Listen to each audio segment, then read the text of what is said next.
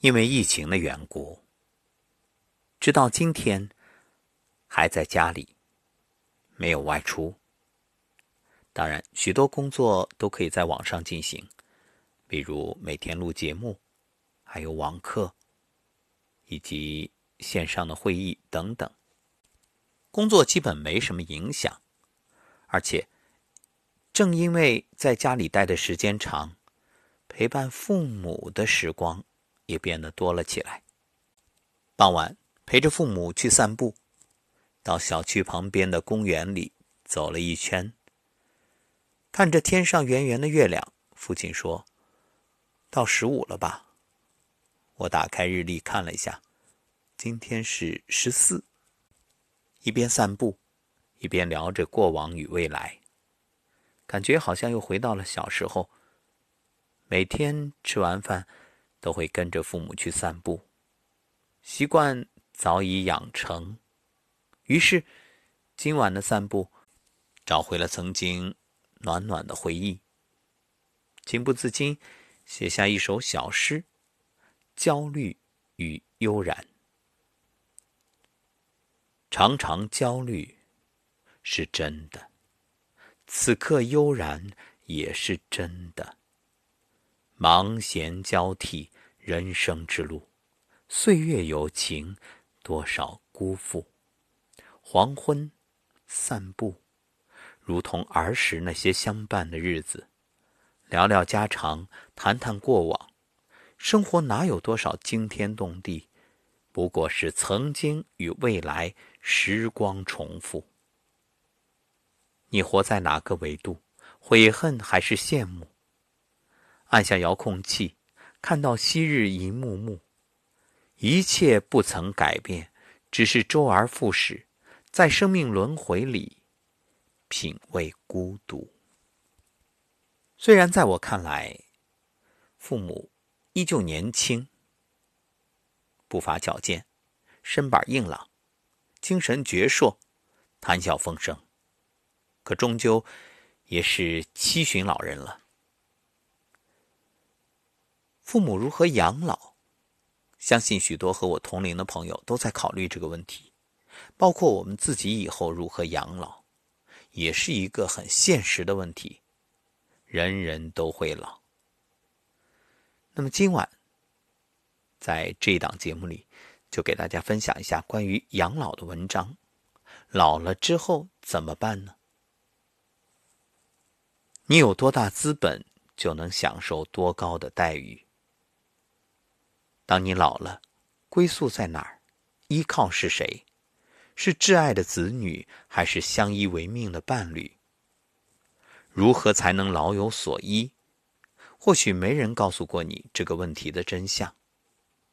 都说养儿防老，可未必所有孩子都有良心，将养老完全寄托在孩子身上，非常不靠谱。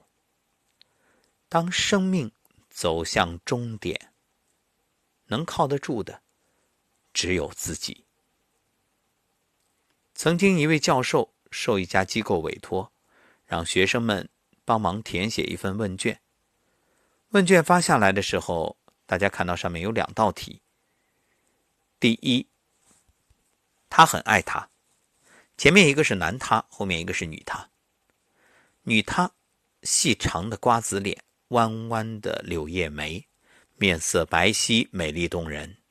可有一天，却不幸遭遇车祸。经过医生抢救，虽然痊愈，脸上却留下几道大大的疤痕，非常丑陋。你觉得男他会一如既往的爱他吗？A. 一定会，B. 一定不会，C. 可能会。第二道题目，他很爱他，前面是女他，后面是男他。男他是商界精英，儒雅沉稳，敢打敢拼。忽然有一天破产了，你觉得女他还会像以前一样爱他吗？A 一定会，B 一定不会，C 可能会。不多会儿，同学们就做好了问卷，收上来。教授一统计，发现第一题有百分之十的同学选 A，就是一定会一如既往的爱着他。百分之十的同学选 B，就是一定不会一如既往的爱他。百分之八十的同学选 C，就是可能会。第二道题呢，百分之三十的同学选 A，就是一定会像以前一样爱他。百分之三十的同学选 B，就是一定不会像以前一样爱他。百分之四十的同学选 C，就是可能会像以前一样爱他。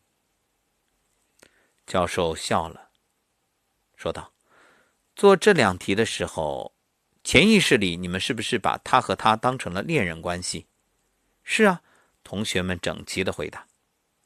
教授颇有深意的看着大家，说道：“现在我们来假设一下，如果第一题中的男他是女他的父亲。”第二题中的女他是男他的母亲，请把两道题重新做一遍。你还会坚持原来的选择吗？教室里忽然变得非常宁静，一张张年轻的面庞凝重而深沉。几分钟之后，大家重新做了选择。教授再统计发现，两道题同学们百分之百选择 A，也就是。一定会一如既往的爱他。教授再次开口，语调深沉而动情。这个世界上有一种爱，亘古绵长，无私无求，不因季节更替，不因名利浮沉。这就是父母的爱呀。有位作家曾说。所谓父女母子一场，只不过意味着你和他的缘分是今生今世不断的在目送他的背影渐行渐远，而他用背影告诉你不必追。不管走多远，飞多高，父母永远在后方守望着子女，哪怕看到的只是一个背影。父母爱孩子是天性，是一种本能的顺应。孩子爱父母是人性，是一种需要领悟的超脱。当守望孩子的父母被残忍的抛下之后，留在晚年的他们能依靠的只有自己。快乐老人报的读者，湖南长沙七十一岁的李安华女士，就是这样一位被子女抛下的母亲。她告诉记者：“希望我的故事能点醒一些人。”不要再苦自己。退休前十年，我对自己的投资几乎为零，所有的钱和时间都给了儿女。退休没多久，老伴儿就去世了，把房子租出去，轮流在两个子女家帮忙带孙子。当时儿子和女婿嫌上班坐公交辛苦，要买车，我分别资助了五万元，每年还要给孙子外孙零花钱，买玩具。打红包，如果记账的话，可以写本书了。几十万花出去，可我呢，几年都没买过一件新衣。我在儿女家住了九年，买菜做饭搞卫生，一人承包。买米提大件玩具，都是坐公交搬回家，坐小车的福都没享过。二零一零年患上高血压等四五种病，依旧得不到关怀和体恤。我跟儿女说，我想回自己家住了。搬回家之后，花了好几个晚上才想通。既然出力不讨好，不如自己照顾自己。第一件事儿就把房子重新装修，刷上墙漆，换了新家电家具，让自己住得更舒服。第二件事儿学习。二零一二年到老年大学报了三个班，唱歌、画画、手工，在那里结识了闺蜜。上课之外相约一起逛街，互相帮助。第三件事是旅游。用了两年时间，将国内走了个遍。二零一四年，做了一个让许多人觉着疯狂的决定，花两万块钱到美国玩一个月。经历完这一切之后，我退出了儿女的生活，万事靠自己，轻松更自由。我也正是在这个时候才明白，活好自己，生活才会对你好。武汉大学社会学系博士王唐生说：“多数老年人都受‘子女好，自己就好’的影响，穷养自己，富养儿女，却适得其反，累死累活也讨不着半点好。孩子对你孝顺是福分，如果不够孝顺呢，也无法强求。做父母的千万不要抱着老了靠子女的想法过活。说到底，养老只能靠自己，靠自己硬朗的身体，靠自己内心的充盈。接下来给各位老年朋友几个建议：首先就是多收集一些老伴儿。老伴儿绝不会从天上主动掉下来，而是用心经营的结果。在麻将桌上话家常，通讯录里的老同学同样也不要冷落。参加几个兴趣社团，书法、画画、喝茶、下棋、看书、写诗、跳舞、晨练，不多久，呼朋唤友的热闹日子就来了。第二，不纠结。也不瞎操心，快乐每一天。想得多的人往往睡不好，睡眠对老人来说那可是极为珍贵。别操心，也别瞎想。儿女早就成家立业，遇事儿啊有他们自己的主意。也不要和别人比名利、比地位，儿孙如何有出息等等。要比谁活得更愉快、更健康、更长寿。第三，财富规划要做好，银行卡里的钱够用就好。一个月即使只有一千元，也能过得不错。反正公交免费，到老年大学一年缴个几百块，就可以开心又充实。剩下的日子呢，随时可能病倒，得留够医药费和看护费。剩下的日子也不多了，临走的时候什么都带不走，所以不必太节省。其实啊，最好的不是留下多少抢救的费用，而是能够。